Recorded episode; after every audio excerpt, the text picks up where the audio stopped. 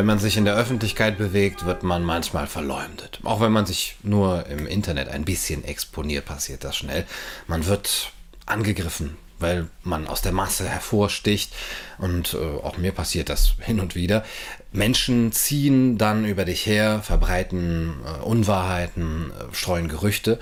Und diese Menschen bleiben dabei meistens im Schutz der Anonymität. Ihnen kann keiner was, weil sie sich nicht selber eben mit äh, echtem Namen und Gesicht hervorwagen. Es gibt dann ein, zwei Rädelsführer, von denen das Ganze ausgeht, dann eine etwas größere Gruppe derer, die Beifall klatschen und mit einstimmen, wenn jemand anderes nur endlich die Initiative ergriffen hat. Und dann die größte Gruppe derer, die nur still äh, daneben stehen und mitlesen, zusehen, schweigen. Die Voyeure, die nichts tun und sich freuen, dass es sie diesmal nicht getroffen hat, sondern jemanden, der sich ja herausgewagt hat den man irgendwie dann als vogelfrei deklariert. Auf Twitter zum Beispiel äh, ist das sehr einfach. Die Täter riskieren nichts, fügen aber den größten Schaden zu. Und dieses Zufügen von Schaden, von seelischem Schaden, geht so lange, bis das Opfer so sehr destabilisiert und diffamiert ist, dass irgendwann auch die nackte physische Gewalt gegen das Opfer plötzlich gerechtfertigt erscheint.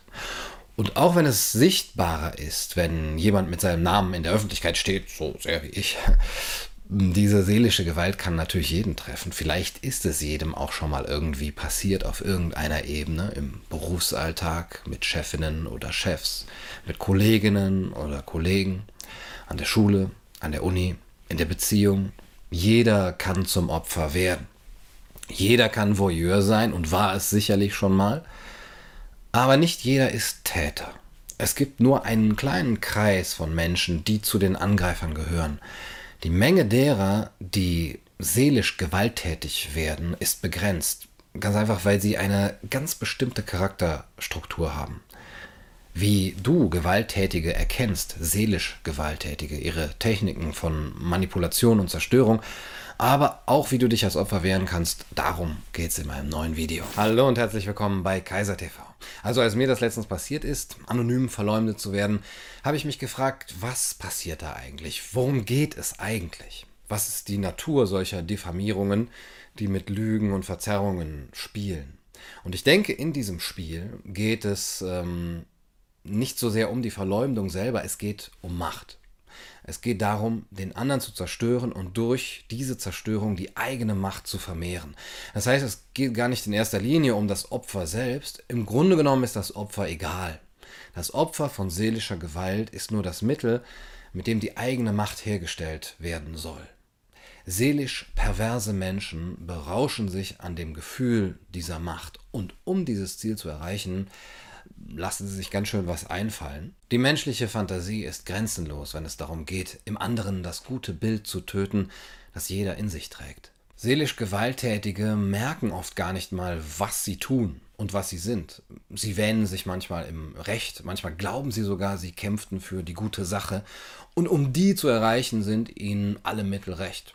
Versteckte Anspielungen, böswillige Anfeindungen, Lügen, Demütigungen, Sie verzerren die Wahrheit, verdrehen Tatsachen, lassen Informationen weg, äh, lassen sie geschickt aus, wenn sie das von ihnen geschaffene Bild des Opfers irgendwie fairer machen würden, diese Informationen.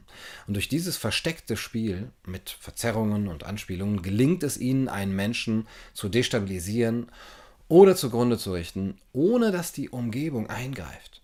Die Täterin, der Täter kommt ganz groß raus, indem er oder sie das Opfer herabsetzt und manipuliert. Und die Opfer, die verstehen oft gar nicht, dass sie manipuliert wurden. Sie versuchen zu verstehen und äh, fühlen sich verantwortlich.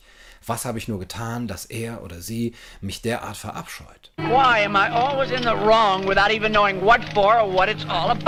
In ihrem Buch Die Masken der Niedertracht nennt die französische Psychotherapeutin Marie-France Irigoyen dieses Vorgehen seelische Perversion.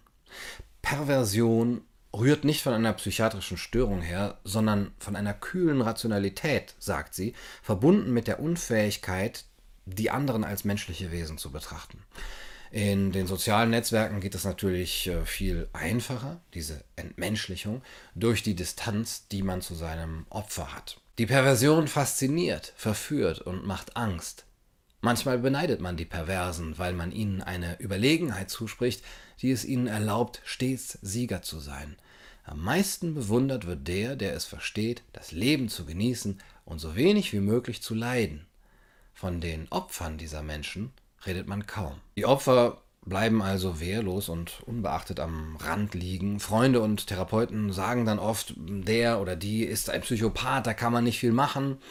Aber man kann sich wehren, auch gegen seelische Gewalt. Und um sich wehren zu können, muss man erst die Techniken der Manipulation, die Masken der Niedertracht verstehen und dann erkennen. Man muss erkennen können, wie man einen Menschen fertig macht. Der perverse Aggressor.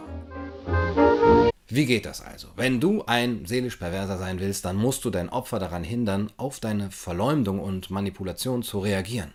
Nimm ihm sein kritisches Urteilsvermögen, setze ihn durch zahlreiche Angriffe dem Stress aus, bis das Opfer nicht mehr weiß, wer Recht hat und wer Unrecht hat. Vorwürfe müssen verschwommen und ungenau formuliert sein. Raum für Deutungen lassen und für Missverständnisse. Der Angegriffene muss ständig nachdenken, muss ständig auf der Hut sein, muss beginnen, an seinem eigenen Urteil zu zweifeln. Dafür ist es wichtig, nenne das Problem nicht klar, sondern gib nur ein paar Anspielungen. Und so kannst du dich im Zweifelsfall immer darauf zurückziehen, war doch nicht so gemeint, äh, du verstehst aber auch keinen Spaß, sei doch nicht so eine Mimose. Immer ein bisschen im Unklaren bleiben. Ein guter Aggressor vermeidet unmittelbare Kommunikation. Auch hier sind natürlich die sozialen Netzwerke ideal. Du kannst über jemanden herziehen, blockst aber jeden direkten Kontakt ab. Entzieh dich dem Dialog. Kein Gespräch, keine Einbindung, keine Möglichkeit der Stellungnahme. Und deine Weigerung wird das Opfer lähmen, das sich nicht mehr angemessen verteidigen kann. Indem der Aggressor oder die Aggressorin sich weigert, den Konflikt klar anzusprechen und zu diskutieren, verhindert er oder sie eine mögliche Lösung. Und darum, daran ist auch ähm, der Angreifer, die Angreiferin nicht interessiert. Es geht ihnen immer nur um Macht. Daran kannst du den Perversen von einem legitimen Kritiker unterscheiden. Der Kritiker wird ein Gespräch anbieten oder sogar suchen. Er wird dir die Gelegenheit zu einem fairen Austausch geben, weil es ihm um die Sache geht.